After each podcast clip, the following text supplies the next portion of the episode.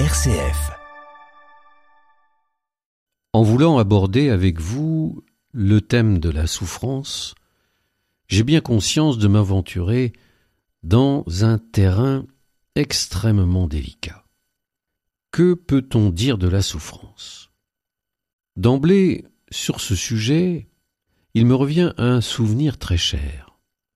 Monseigneur Kofi, qui était alors cardinal, archevêque de Marseille, sur la fin de sa vie, a beaucoup souffert d'un cancer des os.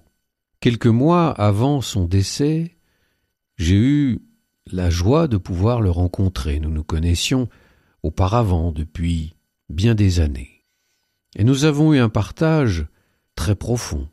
Il me disait Depuis que je suis malade, je m'aperçois de toutes les bêtises que j'ai pu dire à propos de la souffrance. Alors aujourd'hui, j'ai demandé à mes prêtres de ne plus parler de la souffrance. Devant elle, nous n'avons qu'à nous taire.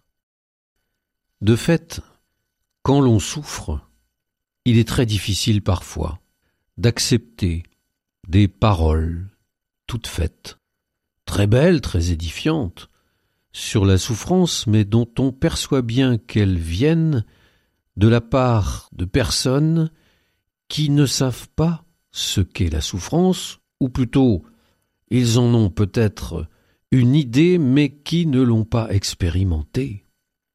La souffrance, il faut d'abord l'avoir vécue pour pouvoir en parler. C'est une expérience. Et encore, si je peux avoir une expérience d'un certain type de souffrance, je m'aperçois que l'autre, qui a un autre type de souffrance, ne fait pas la même expérience que moi. Pas forcément. D'ailleurs, vous entendez, au cours des conversations, les uns dire Il n'y a rien de pire qu'une rage de dents épouvantable. D'autres dire Il n'y a rien de pire que des migraines ophtalmiques. D'autres dire Il n'y a rien de pire que les coliques néphrétiques. Eh oui, et ils ont tous raison. Pourquoi disent-ils cela? Parce que chacun d'eux a vécu ce type de souffrance, qu'il en a fait l'expérience. Mais nous pressentons bien que même cette expérience de la souffrance, elle ne nous permet pas de vraiment saisir ce que l'autre est en train de souffrir, et en tout cas ne nous permet pas de prendre quoi que ce soit de sa souffrance sur nous. Voilà pourquoi ce thème est difficile. Parce qu'il nous touche en profondeur, il nous rejoint dans quelque chose d'essentiel dont nous avons ou pas fait l'expérience, mais même dans ce cas, nous en avons fait une expérience extrêmement particulière. Car, d'une part, il y a souffrance et souffrance, les souffrances ne peuvent pas être comparées les unes aux autres, même si aujourd'hui on essaye de noter le degré de souffrance, mais il y a aussi la façon dont nous la vivons, la souffrance. Or nous voyons bien que deux personnes qui seraient atteintes du même mot, et donc dans leur corps ou dans leur psychisme, seraient donc soumis à la même souffrance, eh bien les deux ne vont pas réagir de la même manière. Mon seuil de souffrance n'est pas le vôtre. À partir de tel moment, je peux trouver une souffrance intolérable, insupportable, ce seuil sera différent pour vous, peut-être euh, moins élevé, peut-être plus élevé. Il est donc très difficile de théoriser sur la souffrance. Mais je ne vous propose pas de théoriser, je vous propose simplement d'essayer de réfléchir sur la souffrance, ce qu'elle provoque en nous, pourquoi, et nous interroger également si la souffrance a un sens ou si elle n'en a pas, pouvons-nous lui en donner un? Et je m'excuse par avance auprès de certains pour qui mes propos pourraient pour le moins être maladroit et peut-être même choquant.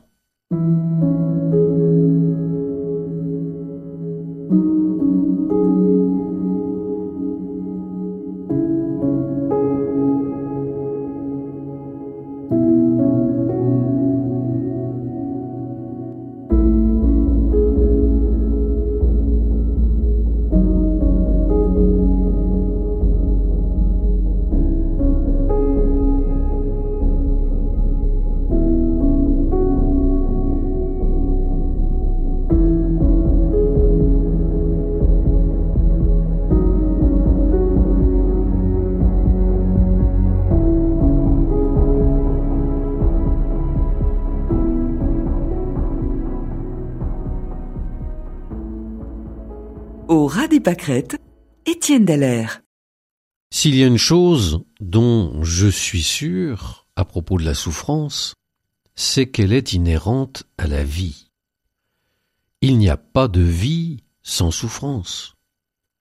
Elle fait partie du pactage que nous recevons lorsque nous démarrons l'existence. Il est impossible d'imaginer une vie qui n'ait connu aucunement la souffrance, ni physique, ni psychique. Et le bouddhisme fait une remarque très intéressante. Il pose la question. Lorsqu'un enfant vient à naître, il crie, immanquablement. Tous les enfants crient lorsqu'ils naissent. Pourquoi? Eh bien, le bouddhisme estime que si tous les enfants qui viennent au monde crient, c'est parce qu'ils expriment le fait que la vie est une souffrance. Le fait de venir à la vie est une souffrance, et la vie elle-même est un chemin de souffrance. Voilà pourquoi, à travers un certain nombre de techniques corporelles et mentales, le bouddhisme va essayer de toutes ses forces d'annihiler cette souffrance. Non pas peut-être de la détruire, mais de pouvoir s'en extraire et ne plus souffrir. Décidément, nous voyons bien que la vie n'est pas un long fleuve tranquille, mais elle est faite de joie et de souffrance, parce qu'il ne faut pas non plus ne voir qu'une partie des choses. Ça n'est pas un terrain tout plat, c'est un terrain sur lequel nous allons nous déplacer, mais qui comporte des creux et des bosses, des vallées et des collines. Les vallées étant plutôt les moments difficiles, vous savez, on parle de passer par des phases de creux, par des dépressions. Dans la Bible, on parle souvent de la vallée de la mort. Et puis les collines, étant le symbole de choses plus joyeuses, plus lumineuses, qui nous élèvent et qui nous font respirer l'air des hauteurs. La vie est ainsi faite. C'est un petit peu un parcours en montagne russe. Ce qui veut dire aussi pour nous qu'il ne faut pas chercher à gommer la souffrance, chercher à la soulager, certes, il faut le faire. Ô combien. Mais chercher à l'ignorer, non. Or, je sens que nous sommes aujourd'hui à une époque où tout ce qui est souffrance, détresse, deuil, nous avons tendance à mettre ça de côté. Je ne dis pas ne pas nous en occuper, mais à le mettre de côté dans un monde à part. Parce que c'est insupportable de penser que il y a effectivement dans le monde et dans nos vies beaucoup de souffrance et de détresse. Nous préférons une vie qui se déroule dans l'allégresse, dans la fête, dans la superficialité. Alors, je crois qu'il faut que nous ayons par rapport à la souffrance cette attitude juste. Elle a sa place dans nos vies. Encore une fois, nous avons à lutter contre elle au maximum, mais en même temps à accepter qu'elle fasse partie du parcours. le thème de la souffrance. La souffrance, un phénomène qui nous rejoint tous, un jour ou un autre. Certains y sont quotidiennement affrontés depuis des années et d'autres, peut-être, euh, ne découvrent cet aspect de la vie qu'après bien des années passées en dehors de ce combat. Mais, quoi qu'il arrive, la souffrance est inhérente à la vie, nous l'avons vu. Et la vie est faite de joie et de souffrance. C'est ainsi. Je pense même qu'il y a une corrélation entre les deux.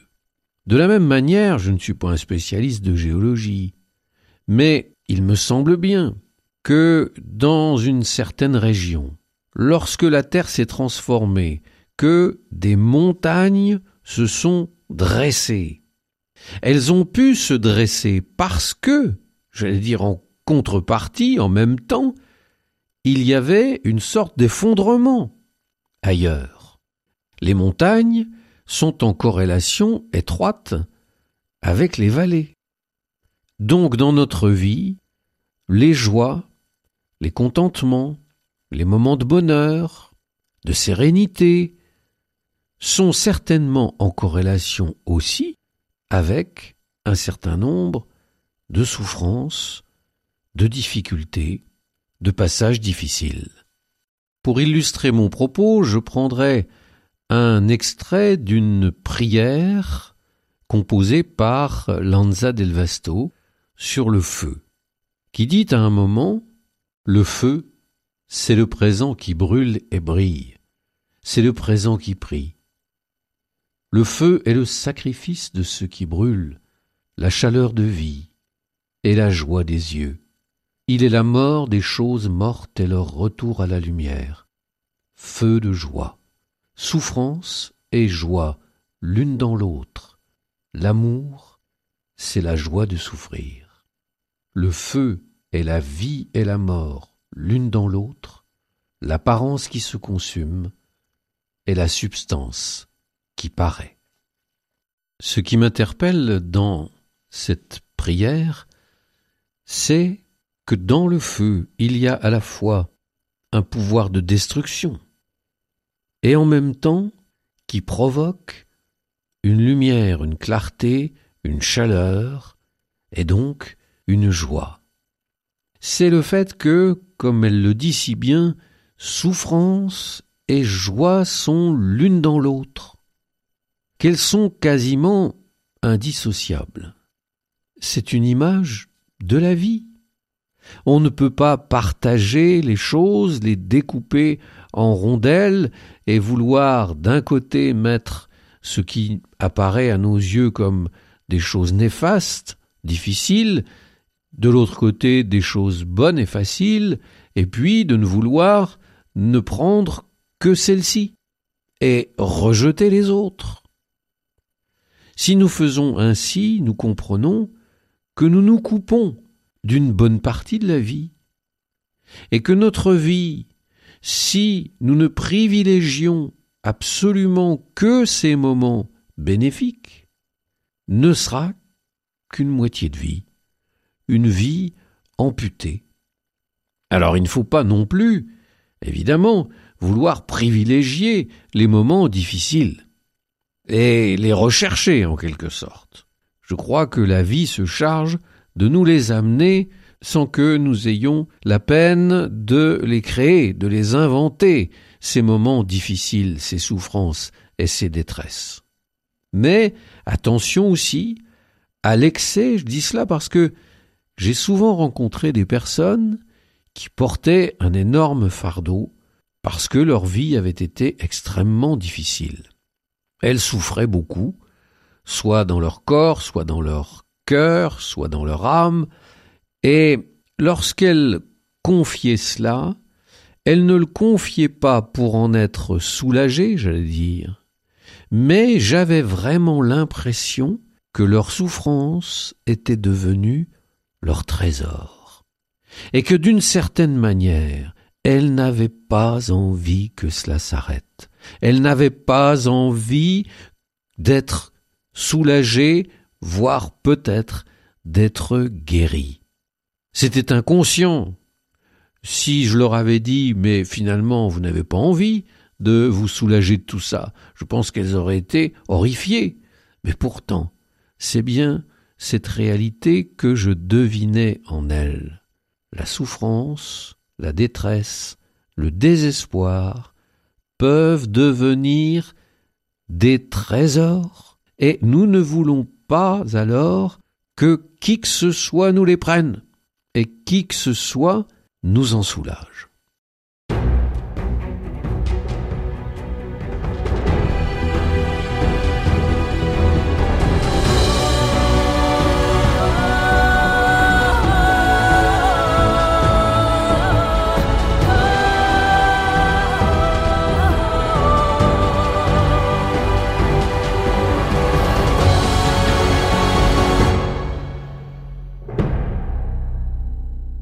Au des pâquerettes, Étienne Dallaire.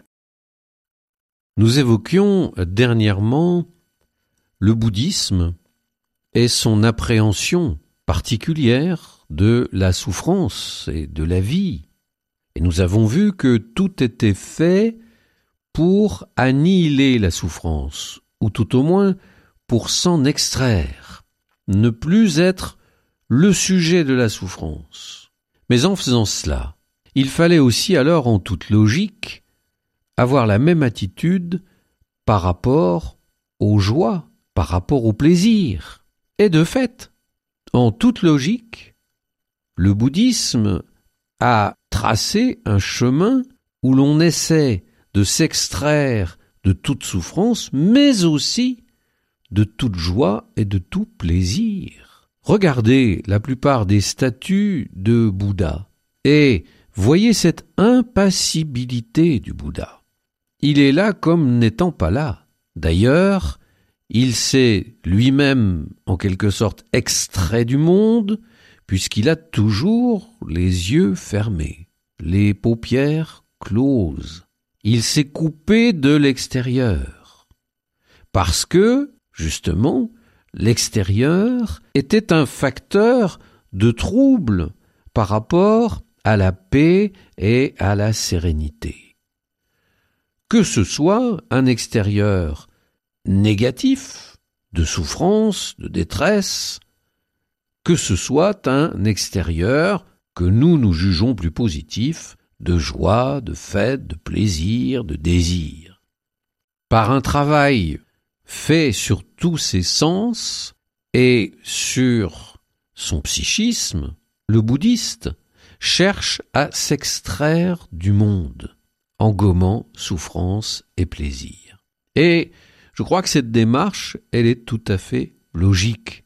C'est la démarche de l'homme occidental qui ne l'est pas, de vouloir gommer, mettre de côté et ne plus entendre parler de la souffrance, de la détresse, du désespoir, de la dépression, et ne se tourner que vers les plaisirs, les désirs et les choses superficielles.